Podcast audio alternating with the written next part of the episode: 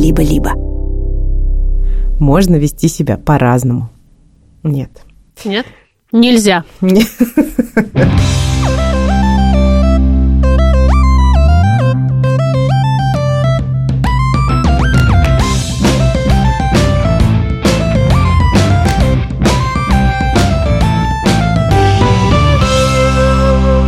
Привет, меня зовут Маша. А меня Ксукса. Это наш сериал, он называется «Так себя ведут». Здесь мы рассказываем истории о чувствах близнецов Василисы и Кирилла, или Васи и Киры, как их называют родители. Истории, в которых оказываются Вася и Кира, могут приключиться с каждым.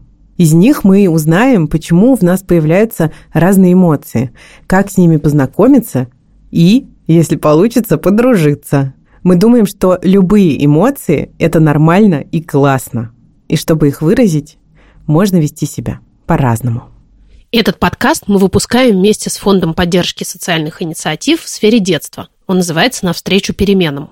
Финалисты конкурса участвуют в программе «Инкубатор», которая разрабатывается для каждого индивидуально и длится от одного года до трех лет. Самые актуальные проекты получают начальное финансирование, информационную поддержку на территории региона и консультации в формате бизнес-инкубатора от сотрудников компании Теле2 и других компаний-партнеров. Ссылка в описании эпизода. Ох, что-то я сегодня, знаешь, будто какая-то холодная и текучая, как лужа. Серая такая, большая, глубокая лужа. Похоже, тебе грустно. Похоже, что так. А как ты себя чувствуешь, когда тебе грустно? Ну, я как пакет, из которого достали все покупки, знаешь, такой пустой и легкий. И еще сразу слабость такая везде, и хочется плакать. М, Когда ты грустишь, мне очень хочется тебя обнять. Ну, вообще, дорогие наши слушатели, грусть, печаль, горевание, хотя и не самые приятные чувства на свете, но совершенно точно нормальные и необходимые. Когда они приходят, не стоит их сразу же гнать от себя. Можно для начала присмотреться, что же они хотят нам сказать. И сейчас мы будем рассказывать историю, и пока будете ее слушать, прислушайтесь еще и к себе. И вспомните, можно даже сесть поудобнее и закрыть глаза. На что похожа ваша грусть?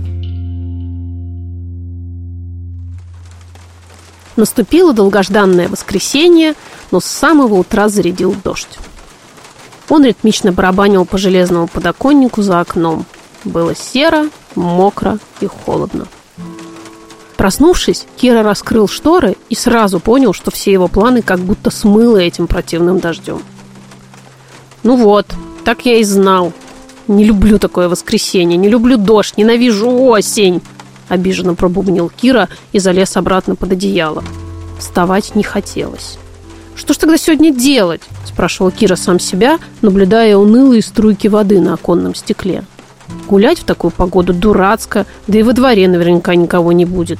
Опять мультики смотреть надоело. Конструкторы, да я их все уже по несколько раз собирал и разбирал. Читать старые комиксы не хочу, а за новыми идти по дождю тоже не вариант. Одним словом, утро у Киры явно не задалось. Он нехотя сходил умыться и пополз на кухню. Папа дожаривал новую порцию сырников. Ну, хоть пахнет вкусно, воскресеньем, промелькнуло в голове у Киры. Вася оживленно пересказывала события какого-то вчерашнего матча. «Доброе утро», – процедил Кирилл и сел за стол. Настроение улучшаться не собиралось. Даже от любимых сырников.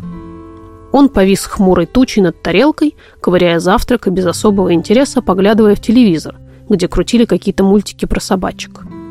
Так и не доев, Кирилл встал из-за стола и молча ушел в комнату. «Кир, малыш, можно зайду?» – спросила мама, осторожно открывая дверь.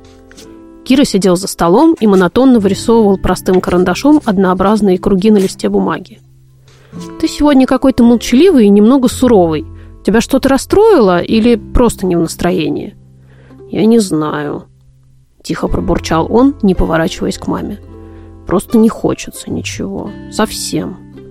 Проснулся и сразу почувствовал какую-то дурацкую пустоту. Как будто у меня сквозняк внутри. Ветер дует, мокро и темно. Ничего не хочется. Не знаю, чем себя занять сегодня. Еще дождь этот. Не люблю дождь, ненавижу осень. М -м, понимаю, сын. Денек и правда унылый. Но помнишь, ты когда был помладше, тебя вообще никакой дождь не мог остановить. Даже наоборот. С улыбкой вспоминала мама, присев рядом с Кирой. Только ты видел лужи на улице, сразу несся надевать сапожки и комбинезон. Лужи вообще были твоим любимым развлечением. Кира никак не реагировал, продолжая штриховать причудливые серые фигуры. А мы с папой в такую погоду любим испечь пирог с яблоками, заварить горячего чая, а потом закутаться в плед и что-то посмотреть. Может быть, тебе Простоквашино включить? Или покемонов? «Не надо!» – резко бросил Кира. «Мультики для детей. Простоквашино не хочу, смотреть ничего не хочу. И собирать, гулять, играть. Говорю же, ничего не хочу!» Кажется, Кир, ты грустишь. И это совершенно нормально. Со всеми это бывает по причине и даже без. Грусть – такое чувство, но иногда появляется совершенно из ниоткуда. И мы не можем даже себе объяснить, почему. Вот как у тебя сейчас проснулся, увидел за окном дождь, и сразу как будто дождь закапал у тебя на душе. Кира оторвался от своего рисунка, положил карандаш и посмотрел на маму. «Ну, вообще, да», но от того, что я не знаю, что с этим делать и как себя развеселить, мне еще грустнее становится. Кажется, мне ничего никогда радовать не будет. Так и буду хмурым, даже когда вырасту. Мама странно усмехнулась и погладила Киру по голове. Да, тут такое дело. Когда вырастешь, все вообще совсем будет по-другому. Но наши эмоции, они, знаешь, как погода, постоянно меняются. Поговорка про это есть. Даже когда идет сильный дождь, над облаками все равно есть солнце. То есть, когда нам тяжело и грустно, кажется, что дождь не закончится никогда. Но на самом деле солнце не так уж далеко. Просто из-за густых облаков мы его не видим. Пока. Но обязательно увидим позже. Кира уныло посмотрел в окно. Никаких намеков на солнце не было. Ну, родители обычно знают, что говорят. Может, и правда надо немного подождать. Грусть не обязательно от себя гнать, не обязательно что-то с ней делать, продолжала мама. Это даже полезное чувство, если его принять и впустить. Когда мы грустим, мы можем замедлиться, заглянуть в себя, прислушаться, поговорить с собой, как с хорошим другом, лучше узнать самих себя. А еще через грусть мы учимся познавать, ну, этот мир как бы полнее, он такой ведь разный. Мама встала и подошла к окну. Знаешь, когда я была маленькой, примерно как ты, я обожала плохую погоду. Вечерами я часто сидела на подоконнике и смотрела на то, как за окном стучат по рельсам трамваи.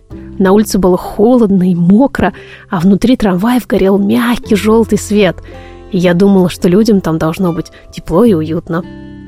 А еще из-за капель дождя на стекле, света фонарей и фар проезжающих машин наш скучный, унылый пейзаж за окном превращался в акварельную картину. Такую, как будто немного размытую, но очень красивую. Помнишь, мы видели такие в музее? Кира кивнул. Ему понравилась идея с картиной и захотелось даже, чтобы поскорее наступил вечер. Стемнело, и можно было бы посмотреть в окно картину. «Знаешь», — сказала мама, выходя из комнаты, «нам ведь совсем не обязательно грустить из-за чего-то. Или что-то делать с тем, что загрустилось. Иногда можно погрустить просто так. И даже с уютом. Хочешь, залезай на подоконник и устраивайся поудобнее, а я сделаю тебе теплого ягодного морса.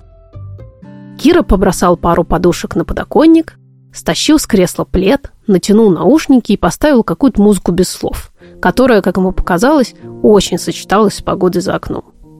Он сидел с чашкой морса и представлял себя художником, который рисовал ту акварельную картину из галереи. В какой-то момент Кира почувствовал что-то новое и неожиданное. Нет, не внезапную радость, просто мягкий плед, сладкий морс, грустная музыка и стук капель за окном вдруг стали как одно целое, хорошее, что совсем не хотелось прогонять. Кире стало тепло и спокойно. А ведь и правда, воскресенье сегодня, с удовольствием подумал Кира. Не надо делать уроки, идти тоже никуда не надо. Это же здорово, когда можно ничего не делать. Он уткнулся носом в стекло и стал внимательно разглядывать капли дождя. И ему показалось, что сейчас он увидит самое дно каждой капли, и даже разглядеть там целые миры и их маленьких жителей. Через какое-то бесконечное количество минут, часов, а может быть и лет, что Кира путешествовал по таинственным водным мирам, сквозь тучи пробился луч солнца. И капли на стекле засверкали, как драгоценные камни. Кира зажмурился, вытянул затекшие ноги и вдруг понял, что проголодался. Хотелось чего-то горячего и вкусного. «О, пиццу! Отличная идея!» – подумал Кира и закричал прямо с подоконника. «Мам, пап, я хочу пиццу! Давайте закажем ту, которая с разным сыром! А еще, Вась, там новый мультфильм вышел про База Лайтера! Посмотрим вместе?» Ммм, пицца с сыром и мультики. Честно говоря, прямо захотелось Кире и Васе в гости. Кажется, грусть может быть не такой уж и сложной, если не считать, что с ней обязательно нужно что-то делать. А наоборот, например, подумать, что вы могли бы поделать вместе с ней. Закутаться во что-то мягкое, попить что-то теплое, посмотреть, почитать или послушать что-то печальное, порисовать, да поплакать в конце концов. Разные умные люди Ученые, женщины и мужчины изучали, почему мы грустим и зачем нам это надо. И обнаружили, на удивление, много хорошего. Например, небольшая грусть помогает нашей памяти лучше запоминать разные вещи. И в следующий раз, когда ты загрустишь, можешь выучить какое-нибудь стихотворение или повторить таблицу умножения, если надо. Но можно и вообще ничего не делать.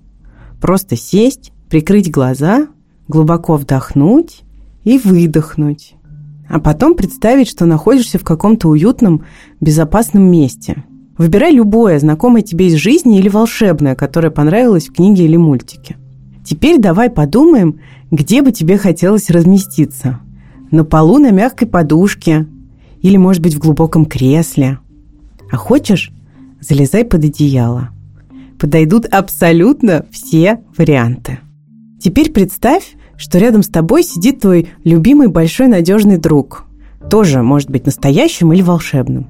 Скажи ему, что-то мне так грустно, друг, как же быть?